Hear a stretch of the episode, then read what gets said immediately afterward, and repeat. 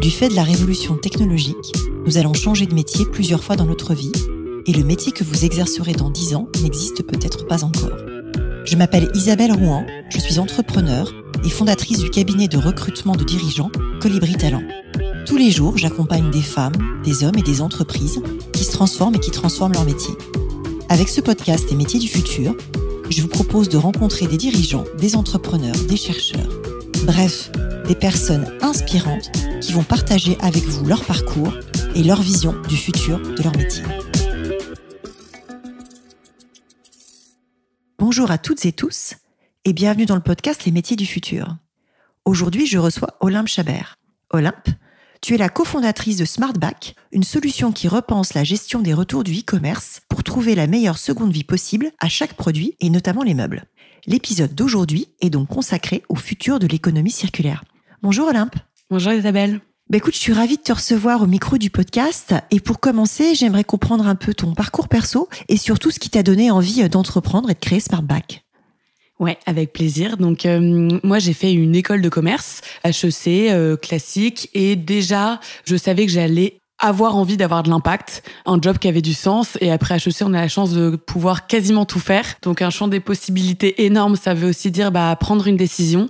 Et avec euh, Ariane, mon associée, on s'est retrouvés confinés ensemble à la fin euh, de nos études. Et toutes les deux, on s'est retrouvés autour de la même idée, qu'on était convaincus que euh, l'économie circulaire, c'était le futur, que pour ça, il fallait construire des nouveaux modèles. Et c'est comme ça qu'on a décidé finalement de commencer à creuser un sujet ensemble pour potentiellement arriver à trouver comment on allait embarquer les géants du commerce en France vers ces modèles-là. Alors justement, est-ce que tu peux nous définir un peu ce que tu entends par impact et par économie circulaire Parce qu'on en parle beaucoup. Il y a quelques épisodes du podcast qui sont consacrés. J'avais lancé le podcast il y a 91 épisodes justement sur un sujet d'économie circulaire. Donc j'aimerais bien l'entendre avec tes mots à toi et ta vision à toi. Pour moi, l'économie circulaire, c'est tout ce qui va s'opposer à l'économie linéaire, basiquement, mais du coup du extraire, produire, jeter, pour aller vers plus de réemploi, donc redonner une seconde vie, une seconde utilisation euh, aux produits. Ça va aussi être euh, la réparation, par exemple, et donc tout ce qui va faire en sorte que les produits et les matières restent dans une boucle finie et soient réutilisées et ne finissent pas en déchets. Et alors concrètement, une fois qu'on s'est dit ça, c'est quoi SmartBack et comment ça marche? Alors SmartBack, bah nous on s'attaque au gaspillage de tous les produits neufs qui finissent à la benne et en commençant par les retours. Et donc SmartBack, ce qu'on a créé, c'est que on a une mission, c'est de donner la meilleure seconde vie possible à chacun des retours e-commerce notamment de meubles. Et pour faire ça, on a développé toute une expertise en ce qu'on appelle la reverse logistique, donc la logistique inversée de collecte des produits et en revalorisation de ces produits. Et alors du coup, moi ce que je comprends, c'est qu'effectivement vous avez choisi ce secteur du meuble. Pourquoi? Parce qu'il y a plein d'autres produits qui mm. doivent être plus simples à retourner. Enfin, je pense au textile notamment. Mm. Pourquoi aller s'attaquer directement au truc qui, à mon avis, est probablement le plus galère? Parce qu'un meuble, bah c'est gros, ça coûte cher. Oui, euh, complètement. pourquoi on commence par le plus dur? Pourquoi on fait la face nord de l'Everest en premier? Bah peut-être. On se dit si justement on y arrive avec les meubles, on y arrivera ensuite avec tout. Mais surtout que c'était un concours de circonstances. Et en fait, euh, au début avec euh, Ariane, mon associé, on n'y connaissait rien ce secteur-là. On a juste visité énormément d'entrepôts rencontré beaucoup de personnes. Et un moment, c'est euh, un échange avec le directeur RSE de Maison du Monde pendant le Covid, donc pendant l'explosion aussi des ventes en ligne de mobilier, qui nous a mis le doigt sur cet enjeu des retours, que finalement, il était obligé pour une certaine partie de mettre à la benne. Et c'est comme ça qu'on est arrivé dans ce secteur-là. Et il y avait un moment de marché aussi, avec le Covid, la hausse des ventes. Les retours, ça représente juste 5% des ventes à peu près, mais derrière, c'est quand même des gisements énormes. Et il y avait très très peu de process mis en place contrairement au textile où c'est déjà un petit peu plus avancé parce qu'il y a beaucoup plus de volume de retour euh, dans le textile. Bah, c'est ce que j'avais en tête parce qu'en moyenne, 39% des acheteurs e-commerce font un retour par an et 25% des produits sont retournés. Effectivement, 30% sur le textile, je crois que c'est 5% sur le meuble. Exactement. Ça doit avoir un impact de dingue et un coût de dingue. Effectivement, c'est énorme. Je connais moins les autres secteurs que celui du mobilier, mais ce qu'on sait à peu près, c'est que c'est 5% des ventes. Mais derrière, en termes de coûts, ça représente 7% à peu près du chiffre d'affaires de perdu par les distributeurs. Donc ça fait un bon bout de marge derrière à la fin. C'est énorme. Et ça dû au fait que contrairement justement encore euh, par rapport à d'autres verticales, le mobilier quand il revient, il va faire 500 km, il va passer par plein d'entrepôts, ça ça va abîmer le produit, avoir un impact en termes de transport. Et quand il arrive, il peut que très rarement être mis en stock parce que il est compliqué à remballer, il a potentiellement un petit défaut. Et donc du coup, bah il dort dans un coin de l'entrepôt, il est revendu une bouchée de pain à des soldeurs ou alors il est mis à la benne en recyclage. Et c'est ce qui fait qu'il y a un coût particulièrement important, à la fois économique et environnemental par rapport à d'autres secteurs. Alors vous, vous proposez quoi? C'est quoi votre solution magique? Et alors, nous, notre solution magique, ça a été justement pour le meuble qui est volumineux, de se dire qu'on va supprimer toutes les étapes intermédiaires qui existent pour revaloriser le meuble en local. Et donc, ce qu'on va faire, c'est, on est en capacité aujourd'hui de qualifier les meubles sur photo. D'accord. Pour savoir quelle seconde vie on va lui donner. Mais sur photo, ça veut dire quoi? T'as un outil automatisé euh, du retour ou un truc comme ça? Comment c'est fait? C'est semi-automatisé, c'est-à-dire qu'automatiquement, on va collecter des services clients des informations sur les produits. avec les photos qu'a prises le particulier pour expliquer ce pourquoi il fait un retour. Et grâce à ça, nous, ça reste encore manuel et c'est une expertise qu'on a développée d'arriver à donner une note selon le défaut au produit pour derrière arbitrer si on va le revendre s'il est en très bon état ou le donner à une association s'il est plus abîmé ou au pire du pire le recycler. Et pour faire ça, en fait, on a construit un maillage national de 600 acteurs 600 partenaires qui sont intéressés par ces gisements de produits. Et notre job, c'est d'être un chef d'orchestre pour faire matcher chaque produit avec un acteur en local qui sera en capacité de le revaloriser. Et comment vous créez de la valeur et de manière induite, c'est quoi votre modèle économique? Parce que je comprends bien que vous arrivez à éviter la destruction de valeur du côté de vos clients, ça c'est clair pour moi. Après, comment vous vous valorisez ça? Comment vous vous rémunérez? Et comment ça engendre quelque chose qui fait que votre boîte elle est viable? Ouais. Déjà, le premier point, c'est que effectivement, on redonne beaucoup plus de valeur aux produits. Ouais. Vu que 99% sont soit revendus, soit donnés à une association et moyennant potentiellement de la défiscalisation. Donc, on crée de la valeur sur ces produits. Donc, on s'est donné une asso, c'est défiscalisé Pas toujours, ça va dépendre des associations et la qualité des produits, mais dans une grande partie des cas, oui. D'accord. À hauteur de 60% du coût de revient. C'est d'ailleurs le modèle de Phoenix, par exemple, dont on s'est pas mal inspiré. Tout à fait. Et c'est avec Phoenix que j'ai fait le tout premier épisode du podcast. Donc tu vois, 90 ben voilà. épisodes plus tard, on va ça reboucle. On va saluer Jean Moreau au passage. Mais effectivement, euh, voilà, d'accord. Donc vous êtes parti de ce modèle-là. Exactement, en partie pour le don. Et derrière, la deuxième grande force, c'est d'éviter énormément d'étapes qui coûtaient cher, notamment le retour en entrepôt qui nécessite bah, pas mal de manutention, de stock et tout ça c'est évité puisqu'on le fait en flux tendu et on revalorise encore une fois les produits en local. Et vous, comment vous gagnez votre vie là-dessus? Nous, on va refacturer les frais de transport. Et derrière, on va prendre un frais de gestion, euh, Smartback pour les opérations qui sont faites et pour identifier l'acteur auprès de qui on va le revaloriser. Et si on le revend, on prend une commission de 20% sur le montant de la vente. D'accord. Donc intérêt partagé avec nos clients. Alors c'est hyper intéressant et du coup je passe euh, au sujet du cœur du podcast puisque ça s'appelle quand même les métiers du futur. Et donc tout ça c'était euh, l'idée de se dire comment est-ce que tout ça engendre ou est-ce que tout ça engendre de nouveaux métiers. Quand on s'était parlé avec Jean il y a maintenant presque deux ans et demi puisque le podcast mm. a deux ans et demi on était parti sur des euh, agents d'économie circulaire ou ce type de métier là est-ce qu'aujourd'hui c'est des choses qui t'inspirent? Est-ce que toi tu vois de nouveaux métiers émerger dans ce secteur là Complètement on cherche à recruter aujourd'hui et il n'y a pas d'experts de ce qu'on appelle la reverse logistique. Il y en a pas ou il y en a peu.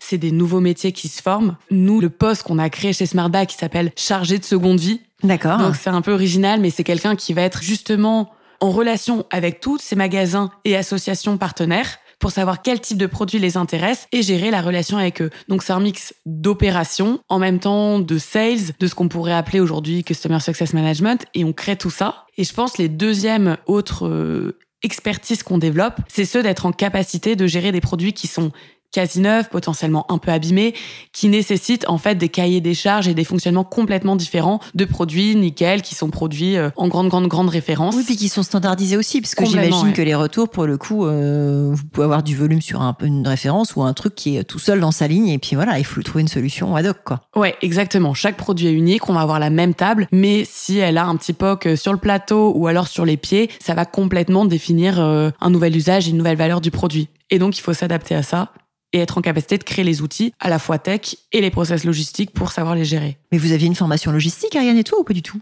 Pas du tout. Bah, nous, on s'est lancé, donc on était étudiante. Moi, j'avais travaillé un petit peu en reverse logistique pendant deux ans chez Nestlé. D'accord. Donc, je m'étais familiarisée à ces enjeux, mais ça a rien à voir entre euh, l'agroalimentaire et du meuble. Mais notre force, rapidement, ça a été de faire énormément de terrain. Donc, c'est ça. On a visité des entrepôts, on a rencontré plein de gens et on s'est bien entouré rapidement de gens qui étaient justement meilleurs que nous sur ces sujets euh, logistiques e-commerce.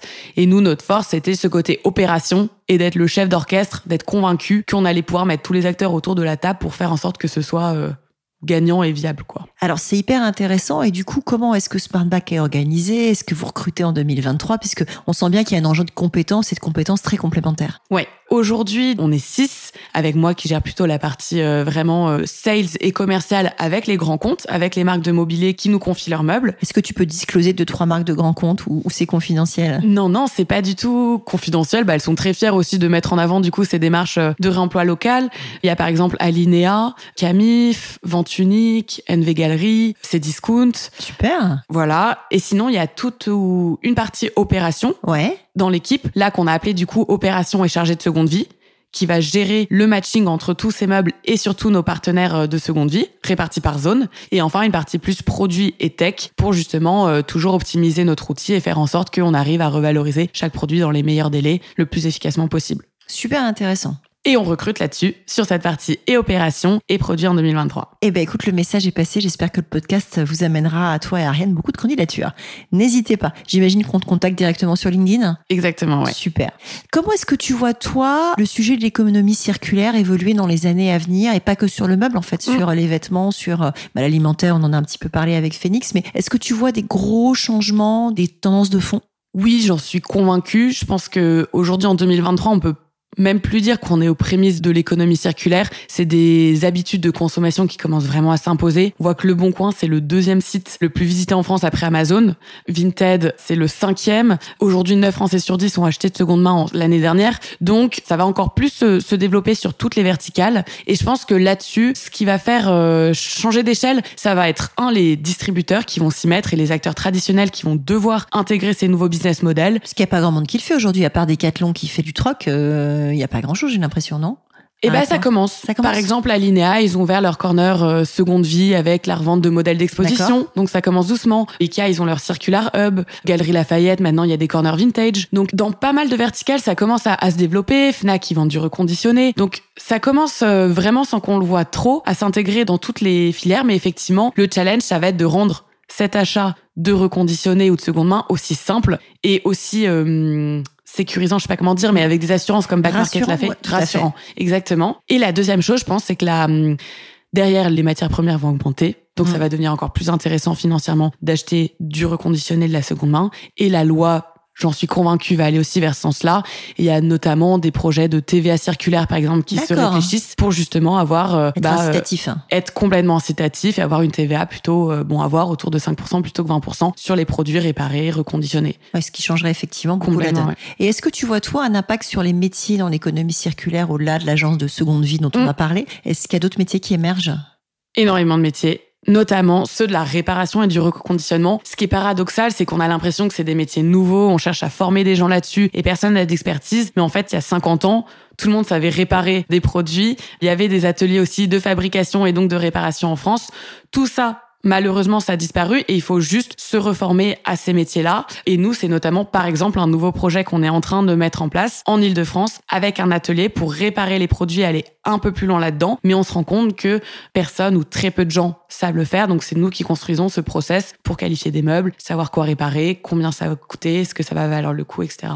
C'est hyper intéressant. Effectivement, ça me rappelle un autre épisode du podcast où on est rentré dans le fait que le bidouilleur sera un métier du futur. Ouais. Parce que comme tu dis, on a perdu ce talent-là. Moi, je revois encore des ateliers de réparation d'électroménager où on amenait euh, sa télé, son truc. je te parle de ça. On n'a pas le même âge, on en parlait hors antenne. Donc, je vais pas discloser le tien parce que je suis très polie, mais on a plus de 20 ans d'écart. Mais effectivement, moi, j'ai vu ça quand j'étais gamine. Et aujourd'hui, c'est quelque chose qui a complètement disparu. Donc, c'est hyper intéressant. Et cet atelier en Ile-de-France, vous employez quel type de personnes? C'est encore à l'étude ou vous avez ciblé un certain type on a on a fait un premier test. Donc là, on travaille avec un logisticien et le but, c'est d'essaimer ce modèle un peu partout en France, de continuer avec du local et travailler potentiellement avec des chantiers d'insertion qu'on formera justement au process de qualification et de réparation Smartback avec nos outils pour avoir euh, justement un standard en fait du meuble reconditionné Smartback, mais opéré par différents chantiers d'insertion. Il y a le groupe Ares, on pourrait travailler comme on travaille déjà avec le groupe Emmaüs là-dessus par exemple. Et voilà. Super intéressant. Écoute, merci pour toutes ces précisions. Alors, il y avait un deuxième thème sur lequel j'avais envie de t'emmener dans ce podcast.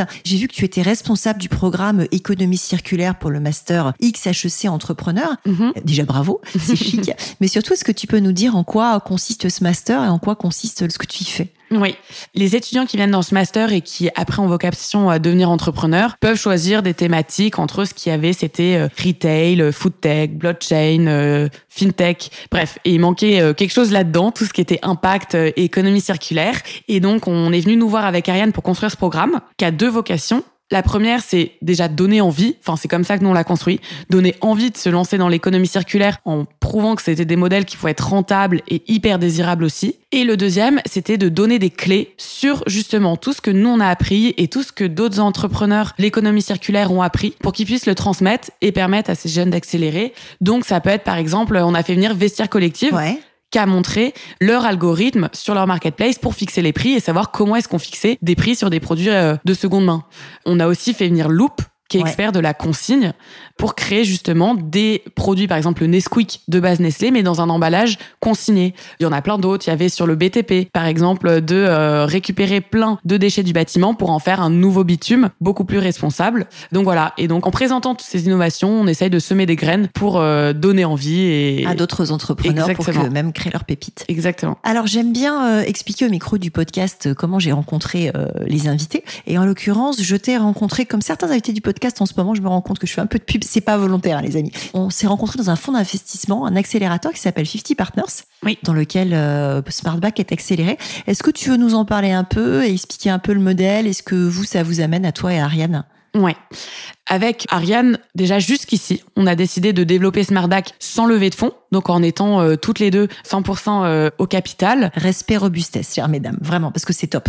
Bah oui, mais c'est notre conviction que sur l'économie circulaire, pour que ça dure, il faut que ce soit rentable. Enfin, faut construire son business model day one comme ça pour que ça tienne la route. Et pas en perdant beaucoup de sous dès le départ. C'est pas une asso, c'est pas du mécénat, c'est vraiment une boîte et ça se doit d'être rentable. Mm. C'est hyper intéressant parce que c'est pas forcément la culture euh, start-up euh, aujourd'hui où tu vois souvent des business plans avec euh, quand même les trois à cinq premières années.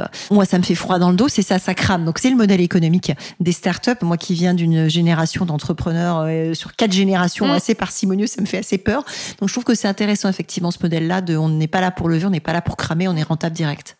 Mais du coup, le pendant de ça, c'est qu'on n'avait pas de board. Ouais. On n'avait pas de personnes qui nous suivaient de manière euh, quand même fine et étroite. Avec Ariane, donc on s'est lancé, on avait 24 euh, et 25 ans dans un secteur hyper complexe quand même, celui de la tech et de la logistique. Et donc on était convaincus de l'intérêt de s'entourer très très rapidement de gens qui allaient justement euh, nous suivre et faire grandir Smartback avec nous.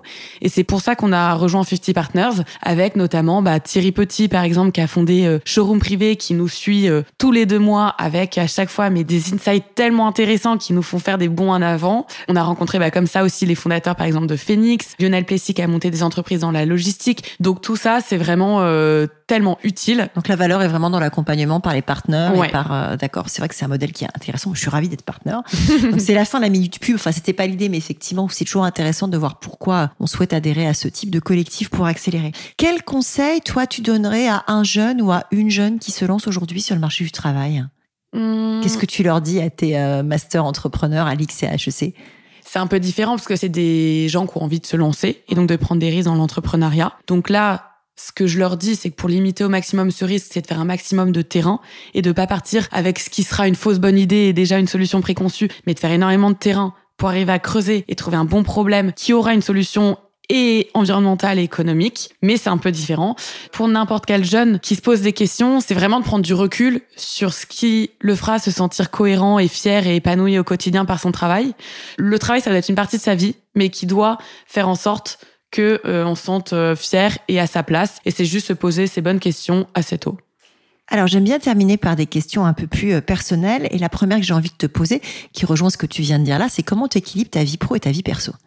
Bien. J'aime bien dire que Enfin voilà, Smartback, c'est énormément d'engagement pour moi et j'adore y venir euh, travailler et je suis convaincue euh, de l'impact avec une énorme ambition euh, de ce qu'on a, mais j'aime bien le mettre de côté. J'aime pas dire que Smartback c'est mon bébé, c'est pas vrai, c'est pas ma famille. C'est un job qui prend beaucoup de responsabilités, mais qui m'occupe du coup de 9h euh, à 20h max. Et le soir, j'ai mes soirées et j'ai mes week-ends, sauf énorme urgence. Mais là-dessus, c'était quelque chose qu'on s'est fixé avec Ariane et qui était hyper important parce que je sais que si ça pâtit trop sur mon équilibre personnel, sur le fait de voir des amis, de sortir, de faire des musées, enfin voilà, je suis quelqu'un de très sociable, ça allait avoir un impact derrière négatif sur euh, la boîte. Donc, bien équilibré. Qu'est-ce qui te fait lever le matin? Le fait de rencontrer beaucoup de monde En fait, de par l'activité de Smartback, on est en relation avec des transporteurs, des associations, des grands chefs d'entreprise, des magasins de seconde main. Donc déjà une diversité d'acteurs qui est hyper stimulante. Et à côté, par la casquette aussi d'entrepreneurs, bah voilà, c'est des échanges comme ça là avec euh, Isabelle, avec aussi plein d'autres entrepreneurs que je trouve hyper riches et qui font que justement euh, le soir on se couche, on a l'impression d'être nourri de euh, justement de la rencontre de quelqu'un. Merci, ça me touche. Et justement, quand tu te couches, est-ce qu'il y a quelque chose qui te tient éveillé la nuit? Mmh, non, ça va. Ou sauf si je fais la fête, et dans ces cas-là. ça, c'est autre chose. C'est quoi ton prochain projet? Euh, le prochain projet, bon professionnel, je suis quand même ancrée dans Smartback pour un petit moment. Peut-être plus personnel, c'est euh, j'ai fait pas mal de voile avec des amis. J'aime beaucoup ça et j'aimerais y passer plus de temps et potentiellement me former un peu plus à la voile pour être euh, en capacité d'aller faire des régates, des croisières et des vacances 100% bateau. Ah bah c'est canon, c'est un joli projet ça. Je t'engage à écouter l'épisode 89 avec Arthur Levaillant sur le navigateur ah, du futur. avec plaisir. Eh ben, est-ce que tu as un livre, un podcast, un contenu à conseiller à tous ceux qui s'intéressent au futur des métiers? Moi, un podcast euh, récent, donc celui de Génération Do It Yourself que j'écoute beaucoup, mais avec l'épisode de Lucie Bache de Too Good To Go, qui était vraiment super intéressant, moi qui m'a beaucoup inspiré parce qu'elle parle avec énormément de transparence sur la manière dont elle a construit euh, maintenant euh, une référence de l'anti-gaspi. Donc je le recommande. Eh ben écoute, j'écouterai cet épisode-là que j'ai pas encore écouté. Moi, je suis très attachée à, comme toi, Génération Do It Yourself. Je me suis lancée dans le podcast à force d'écouter Mathieu et après avoir fait sa masterclass. Donc écoute, on partage et je relayerai cet épisode-là en particulier. Si nos auditeurs veulent te joindre, LinkedIn, le mail, qu'est-ce qu'il y a de plus simple? LinkedIn, très bien. LinkedIn, très super. Merci beaucoup, Olympe. Merci à toi, Isabelle. À bientôt. Merci d'avoir écouté cet épisode des métiers du futur jusqu'au bout. Si vous avez aimé cette discussion, je vous encourage à noter le podcast sur vos différentes plateformes d'écoute et à le commenter, en particulier sur Apple Podcast. Cela nous aide grandement à progresser en termes d'audience. N'hésitez pas à me faire part de vos commentaires ou à me suggérer de nouveaux invités en me contactant par mail ou via LinkedIn. Prenez soin de vous et à très bientôt.